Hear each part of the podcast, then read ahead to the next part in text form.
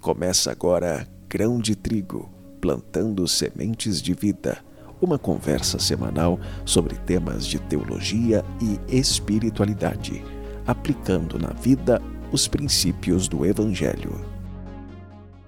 Olá, irmãos. Eu sou o Padre Márcio Ferdinando e este é o Grão de Trigo, plantando sementes de vida. No EP de hoje, conversaremos sobre a oração do Senhor Tópicos do Pai Nosso. O Pai Nosso, a oração que Jesus ensinou aos seus discípulos. É a oração dominical, pois ela resume todo o Evangelho de Cristo, já dizia o escritor cristão Tertuliano. O Pai Nosso é a oração cristã por excelência, porque foi ensinada por nosso Senhor Jesus Cristo. Um dia, os discípulos perguntaram ao Senhor: Senhor, ensina-nos a, rezar, a orar. E Jesus, o mestre da oração, ensinou seus discípulos como rezar.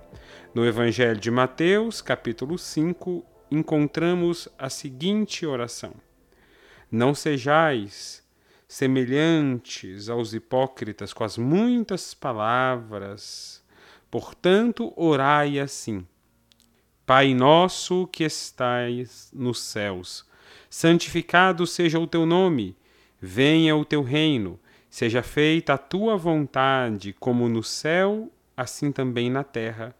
O pão nosso de cada dia dá-nos hoje. Perdoa-nos as nossas dívidas, assim como nós perdoamos os nossos devedores, e não nos deixeis cair em tentação mas livra-nos do mal.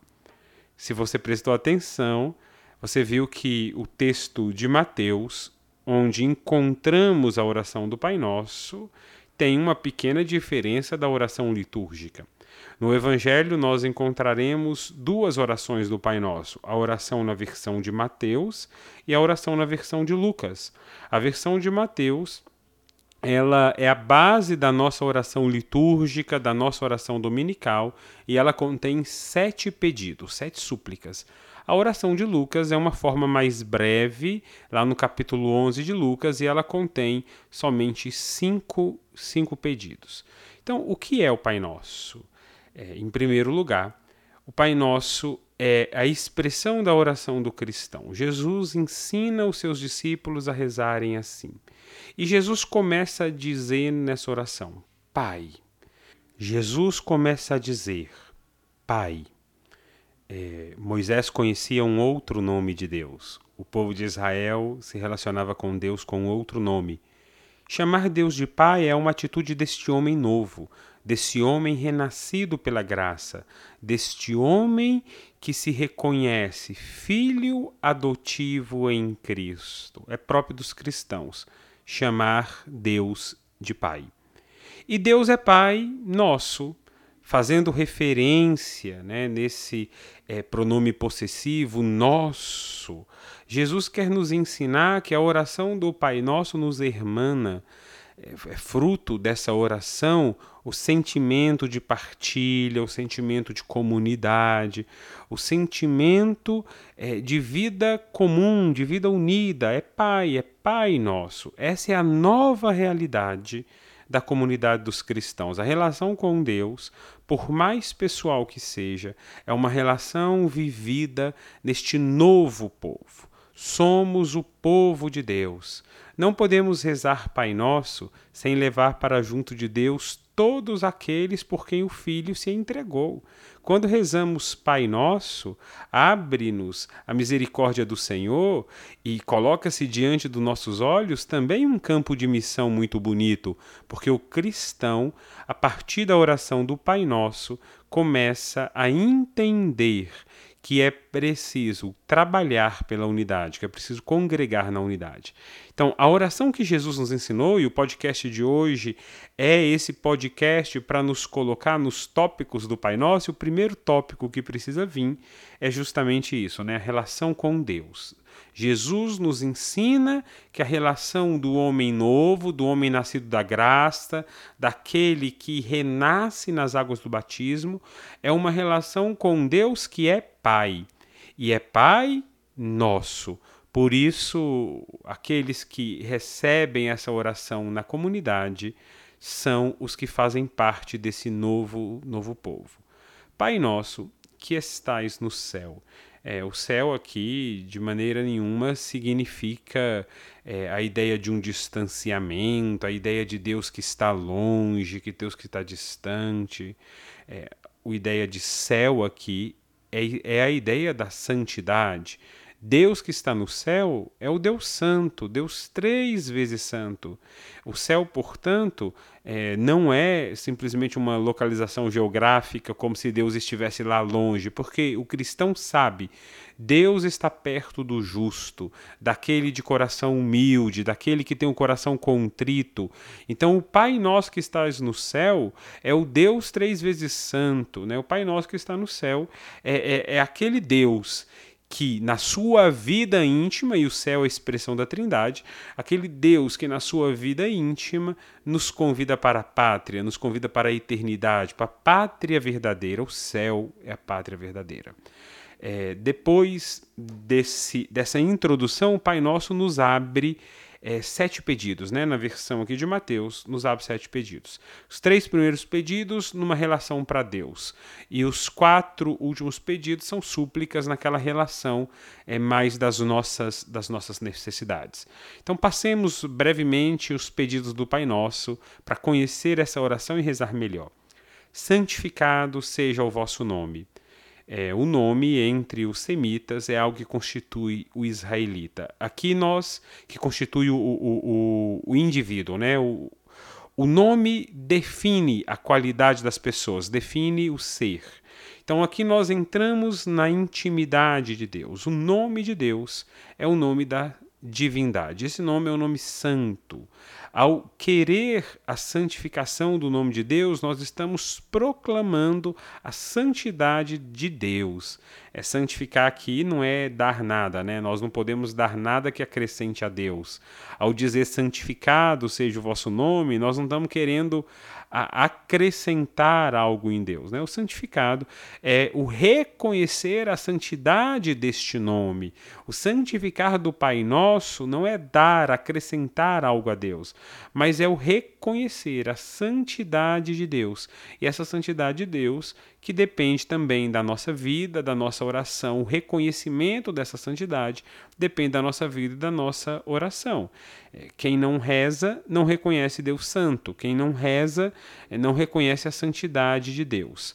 Venha a nós o vosso reino. O reino de Deus existe antes de nós. É, e Deus está próximo de nós com a sua morte, e ressurreição do seu Filho, com a morte e ressurreição de Cristo, Deus se faz próximo de nós de maneira toda especial. Ele vem a nós na Eucaristia, ele vem a nós nos momentos concretos da nossa vida, porque Deus não abandona um filho seu. Mas no Pai Nosso, o pedir venha o reino tem um significado escatológico. Nós estamos suplicando que o reino de Deus prometido aconteça já aqui agora pela nossa atuação, pela nossa conversão e de forma definitiva quando esse reino vier em poder nos fins dos tempos. Então, a oração apressa a vinda do Senhor e no Pai Nosso nós pedimos todo dia: venha o vosso reino, aqui agora nos corações convertidos e definitivamente no amanhã da vontade divina, quando Cristo voltar em sua glória. Seja feita a vossa vontade, assim na terra como no céu. É a vontade do Pai é que todos os homens se salvem. Nós encontramos esse testemunho de Paulo na primeira carta a, a, a Timóteo, né? capítulo 2. É, ele que manifestou o seu mistério, desígnio de sua vontade, quer em Cristo realizar na plenitude dos tempos a, a, sua obra. Nós encontramos esse testemunho de Paulo na carta aos Efésios. E, e Deus age com tanta paciência porque ele não quer que ninguém se perca, diz o apóstolo Pedro. A vontade de Deus, portanto, é salvar a humanidade. O seja feita a vossa vontade é a grande súplica que elevamos a Deus para que Deus salve, para que Deus redima, para que Deus reconcilie o mundo consigo. Porque só pela oração nós somos capazes de entrar nesse processo de conversão, de entrar é, no fazer a vontade de Deus. Porque a vontade de Deus ela é feita sempre no céu. Né? No céu, os santos não colocam mais oposição a Deus. Então nós pedimos Seja feita a vossa vontade, assim na terra como no céu. Lá no céu ela é sempre feita, e aí nós suplicamos que a vontade de Deus comece a ser feita aqui. E a vontade de Deus é a nossa salvação. Então, que os homens é, é, se convertam. Esses três primeiros pedidos nos colocam então diante do mistério de Deus. Depois, nós olhamos para a nossa realidade e Jesus nos ensina a pedir: Dai-nos hoje o pão de cada dia. O dai-nos é a expressão da confiança dos filhos que tudo esperam em Deus. O alimento que sustenta é Deus que nos dá o pão de cada dia, que nos dá o pão de amanhã. Né, na, na, na, expressão aqui de Lucas. É, Deus nos sustenta. Então precisamos sempre pedir que Deus nos dê o pão de cada dia e entrar na confiança da providência. Perdoai-nos as nossas ofensas, assim como nós perdoamos aos que nos têm ofendido. Que surpreendente esse pedido.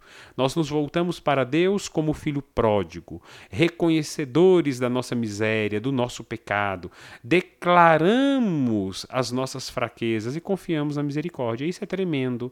É tremendo mergulhar no mar da misericórdia. Então, o Pai Nosso quebranta o nosso coração quando nos ensina que somos pecadores, que somos é, é, miseráveis e que precisamos de Deus, que Ele nos perdoe. E, e nos ensina também a perdoar o próximo, né? assim como nós, é uma condicional. Nós pedimos que Deus nos perdoe, assim como nós perdoamos. Jesus disse, né, com a mesma medida com que medirdes, sereis vós também medidos. Não nos deixeis cair em tentação.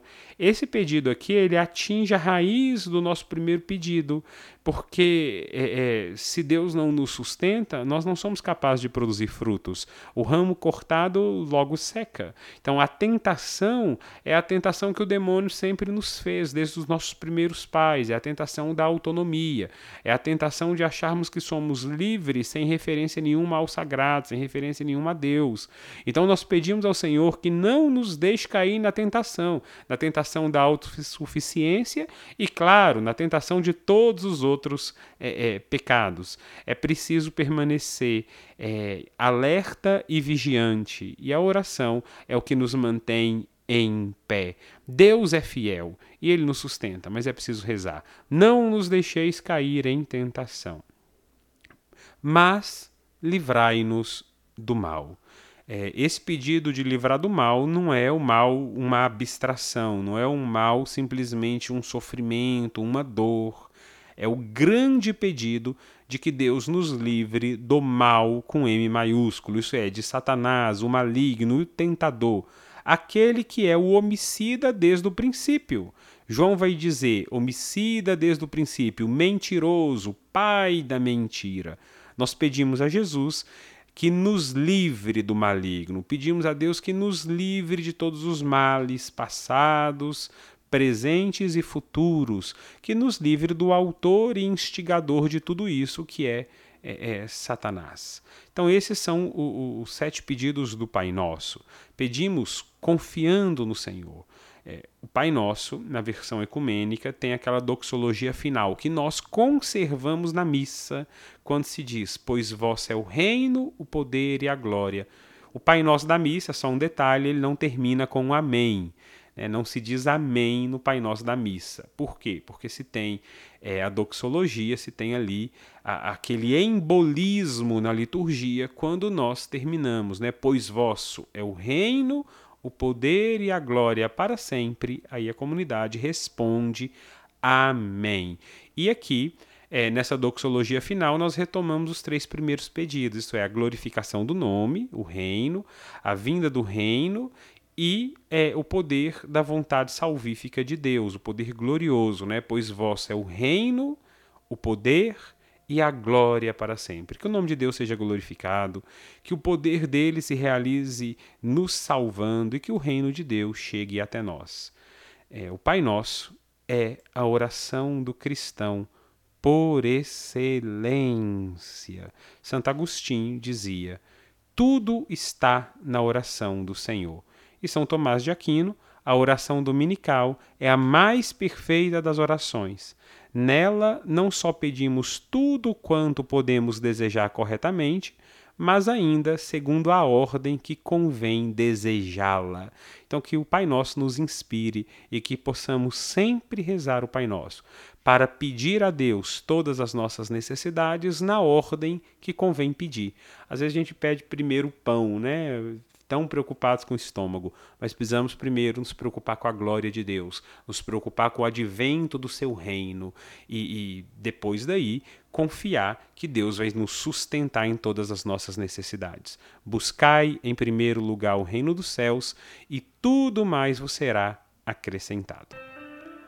Este foi o grão de trigo com tópicos da oração do Pai Nosso. Se você quiser colaborar com este programa, com este podcast, pode enviar mensagens e sugestões para o e-mail ferdinandopalmas@gmail.com. Grão de trigo, plantando sementes de vida